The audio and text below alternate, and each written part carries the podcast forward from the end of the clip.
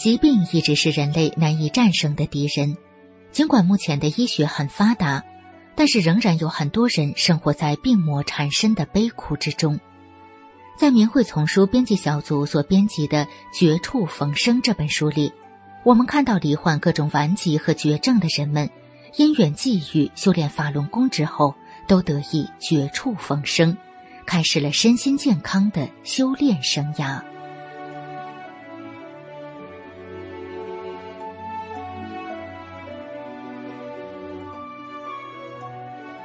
明慧广播电台，欢迎收听《明慧丛书·绝处逢生》。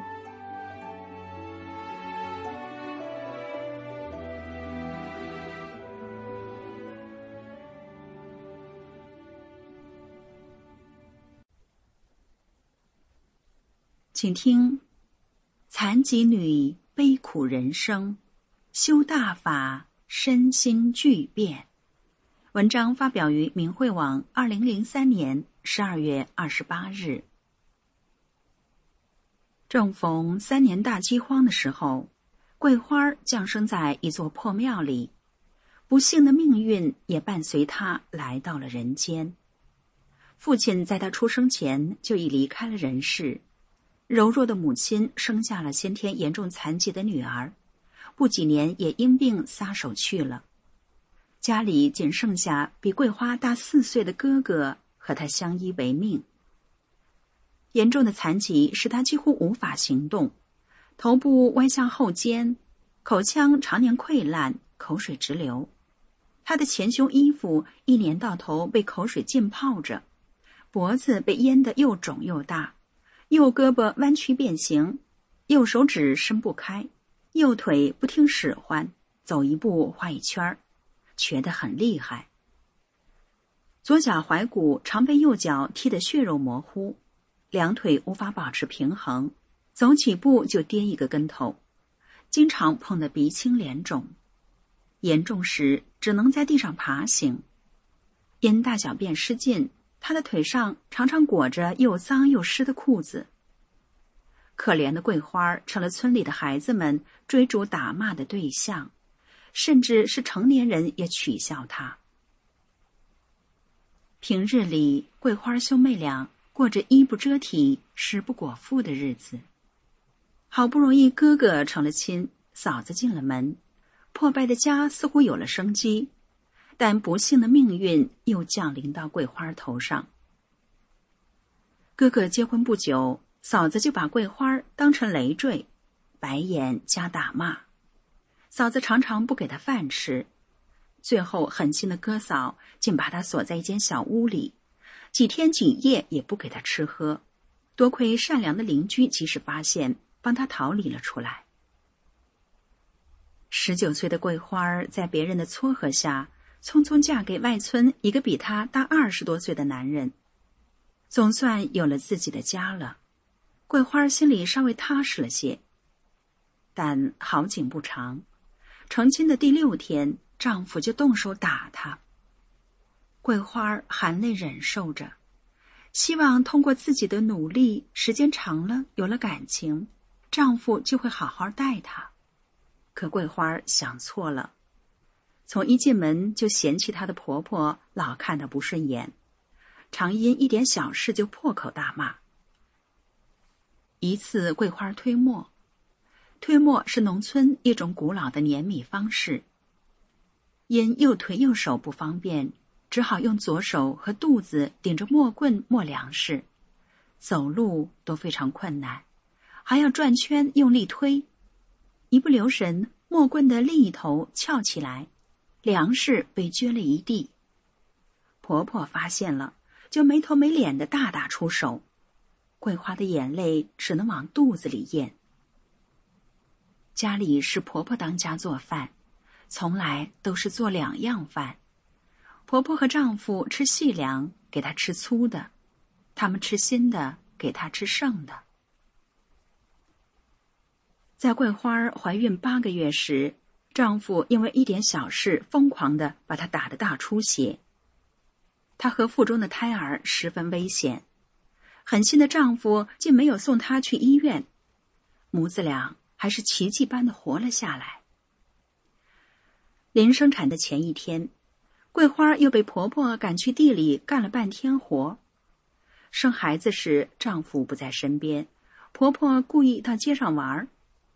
村里几位好心的大娘为她接生，还好母子平安。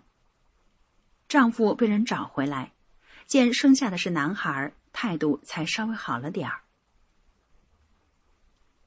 有一年冬天，孩子还在吃奶，丈夫从外边刚回来，婆婆就在丈夫面前诬陷桂花偷男人，不分青红皂白的丈夫上来就是一顿毒打。受尽屈辱的桂花彻底绝望了。肉体上的痛苦加上精神上的折磨，她觉得自己已被这个世界抛弃，她的存在似乎就是一个错误。这个世界上除了孩子，没什么可留恋的了。她亲了亲怀中的孩子，喝下半瓶毒农药。她听说喝酒能使药物扩散的更快，又喝下了一些酒，希望自己死得痛快些。然而，命不该绝的他，几天后被抢救过来，但他求死的心已定。第二次，他跳到井里；第三次，又跳进河湾里，都被好心人救起。他想，自己活着这么难，为什么死也这么难啊？第四次，他来到离村子较远的一片栗子林里。在树上系好了绳子，刚要往脖子上套，不知从哪儿来了一位老人，将他的绳子夺过去。然而，这一切似乎都没有让她的丈夫暴行有所收敛。终于，在一次遭受毒打后，实在忍无可忍的桂花从家里逃了出来，奔到当地一家福利厂。她找到厂领导。哭诉了自己的悲惨遭遇，恳请厂里留他在这里工作。好心的领导当即答应了下来，决定留他打扫厂区的卫生，并为他安排了宿舍。第三天，她回家拿被褥时，竟遭到丈夫拒绝。她说：“我得去赚钱为咱家还账啊！你不让我去，怎么能挣钱回来呢？”丈夫只好同意了。一九九六年的冬至，和桂花一起工作的同事介绍她修炼法轮功，她一听二话没说，当即就学了起来。桂花做梦也没想到自己的命运从此改变了。桂花右半身子严重残疾，给她练功造成了极大的困难，但桂花丝毫没有动摇。当练第三套功法时，他感到右手手腕被一只温暖的大手握着，使劲儿往上拽，整个胳膊热乎乎的，很舒服。做头顶抱轮时，感到一股强烈的能量在两臂上流动。半个小时下来，残疾的右胳膊竟一点儿不累。听师傅讲法录音带时，他觉得皮肤下面仿佛有许多东西在窜动。浑身发热，嘴里、口腔壁上则好像有一窝小虫子在爬动，怪痒痒的。他明白，是慈悲的师傅在为他调整身体呢。随即，他溃烂的口腔变好了，不流口水了，歪着的头也正了过来。在修炼还不到两个月的时候，他家的邻居突然失火了。桂花什么也没想，完全忘记自己是个残疾人，双手提起两大桶水向邻居家跑去。一到现场，连桶带水扔到火上，看见他的人都愣了。桂花儿，你提了两桶水，你的胳膊好了，腿能跑了，这是咋回事？桂花儿这才发现自己向上弯曲的胳膊能伸直了，右腿也好使了。他激动的半天也说不出话来，竟一时不敢相信在自己身上的奇迹。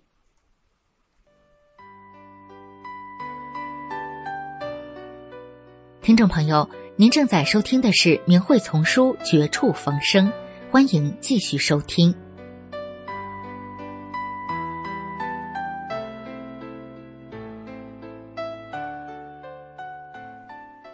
后来，当地辅导站组织学法交流的时候，辅导员让他发言，谈谈自己修炼大法后的身心巨变。发言时，他伸出已能伸直的胳膊让学员看。但右手的三根手指仍没张开。当时辅导员指着他的手喊：“张开！”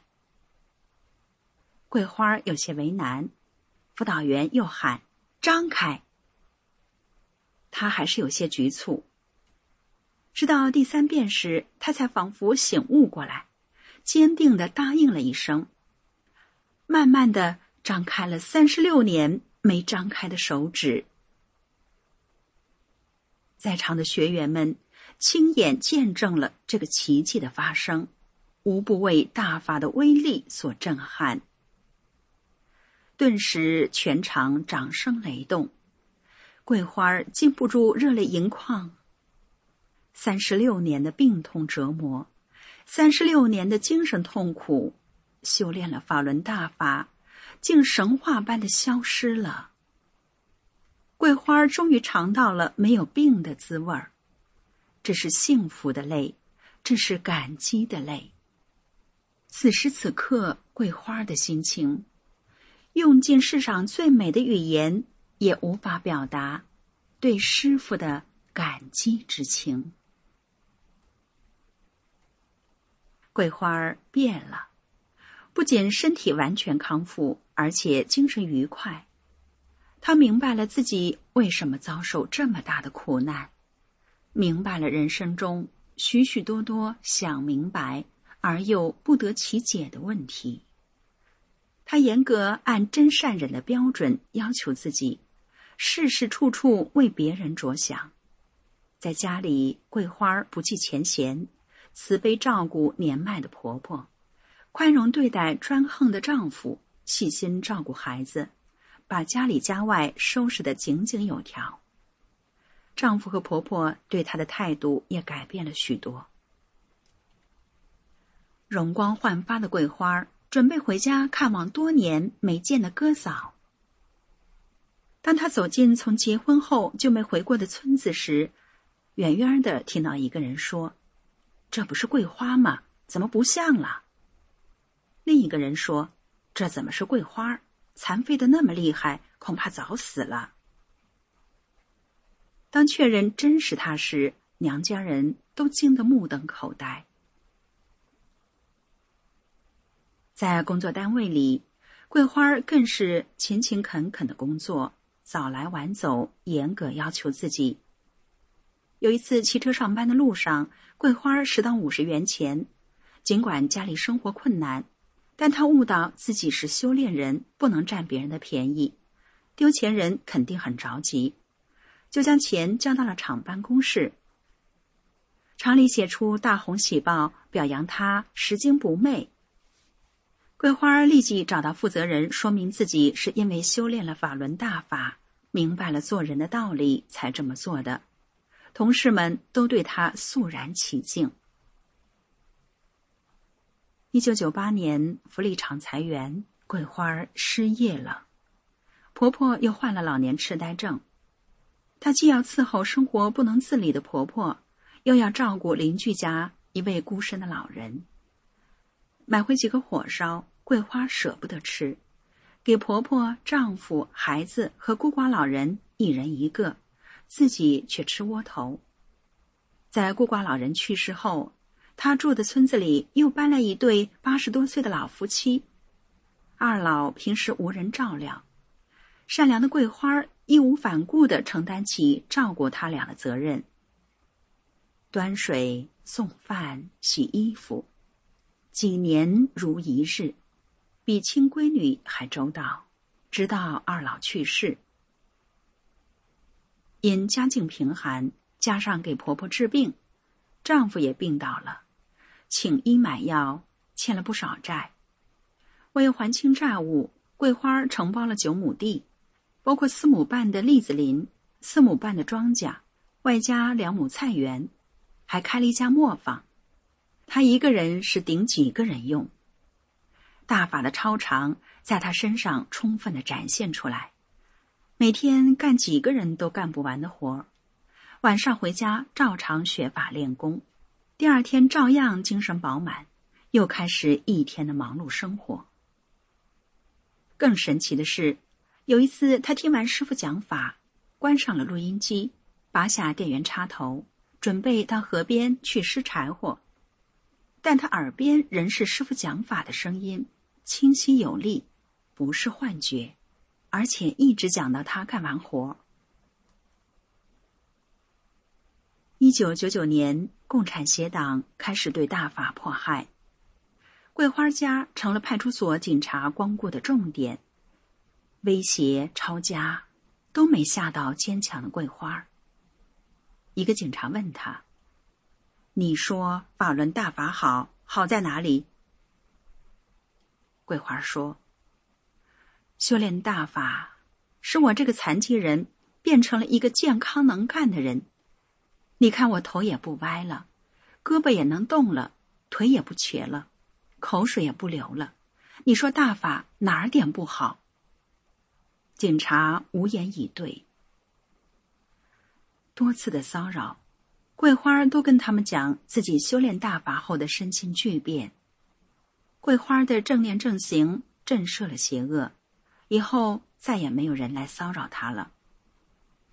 今天的桂花依然用自己的亲身经历向人们讲清真相，揭露邪恶的迫害。他知道自己的身心巨变就是最好的真相。他希望自己的故事能让更多的人知道，让更多的人受益。